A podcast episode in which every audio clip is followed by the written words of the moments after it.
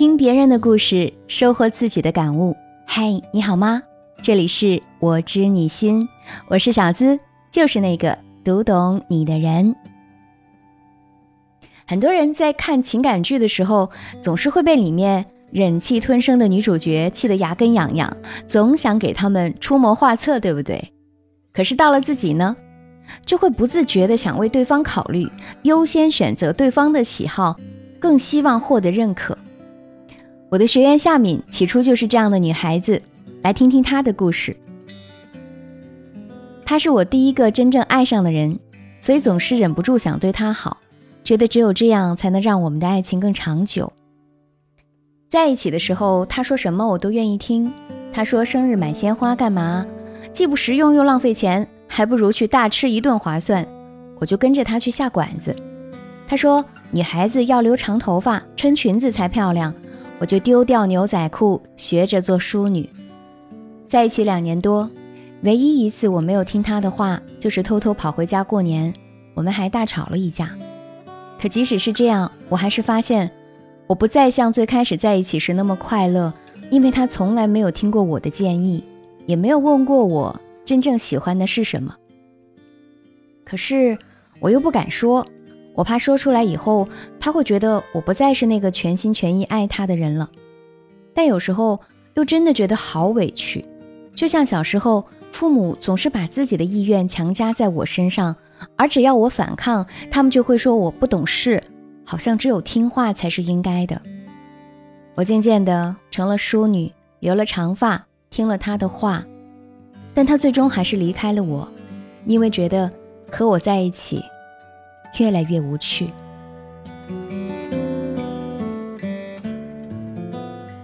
爱情中，好多女孩以为不拒绝伴侣的请求就是真爱的表现，但实际上，你不可能答应任何人所有的请求，这并不能成为相爱的基础，反倒会让对方认为你有讨好的嫌疑。资深心理医生哈利亚特·布莱克曾在《取悦症》一书中提到一种情感逃避型好人。说的就是啊，有一部分人为了逃避消极的情感体验，像是愤怒、敌视、冲突等等，这会使得他们产生不安和焦虑，从而呢就选择遵从对方的意见，忽视自己的需求。就像这些身边经常存在的情况，比如，不管争吵的起因如何，错误都是我的，因为害怕失去，所以在发生争执之后。不管错误一方是谁，都习惯把责任揽在自己身上。常见话语是：“都是我不好，你别生气了，我错了，我不该没听你的，以后我一定改。”还比如，你喜欢的东西就是我要努力的方向。总以为变成对方喜欢的样子，他就不会再离开你。于是他说：“我喜欢长发，喜欢穿裙子的女孩，你就照着把自己改变成那个模样。”可是，爱一个人不就应该喜欢那个原本不完美的你吗？还比如，心里想的和嘴上说的不一致，假装快乐。每当伴侣提出要求的时候，有的人可能心里不愿意，也不好意思拒绝，总觉得拒绝了就显得两个人的关系生分了。所以，即使心里说着我不想，但嘴上却总答着“好啊，我可以，你开心就好。”但是，亲爱的，真实的情感体验原本就是痛并快乐着。你一味的顺从，其实是在无底线的包容和纵容对方。时间长了，你心里有怨言，他也可能被你惯得为所欲为。令人心动的 offer 二中提到一个词，叫做拒商。什么叫做拒商？就是拒绝的情商，指的是每个人都有说不的权利。我们要学会说不。并在自己不想做这件事情时快速拒绝。其实，学会拒绝也是保护自己的一种途径啊。那么，我们该如何拒绝感情当中不合理的请求呢？大家要学起来哦。首先，我们要尊重自己的感受，敢于说不。感情当中，女孩子一定要保持自己鲜明的个性。和不为任何人改变的棱角，不要因为爱一个人就什么都服从他的安排了。特别是当他想要把你打造成他喜欢的样子时，一定要敢于说不。如果你自己都不尊重自己的感受，去迎合他的需求，那又怎能奢求他爱你原本的样子呢？其次，我们要找到说不的技巧。有时候，如果你真的不想直接拒绝，那么我们就可以试试一些方法，比如攻心略地法，意思啊就是从对方的角度高度赞扬他，让他感到舒适，从而在这个时候提出自己的看法。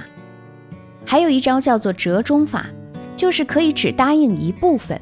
比如，他说周末你要陪我去露营，你回答说：“嗯，亲爱的，好，那我只有两个小时空闲，其他的时间我另有安排。”当我们能够学会一些拒绝的技巧，会缓解你内心的不安，还能够为你争取更多的主动权。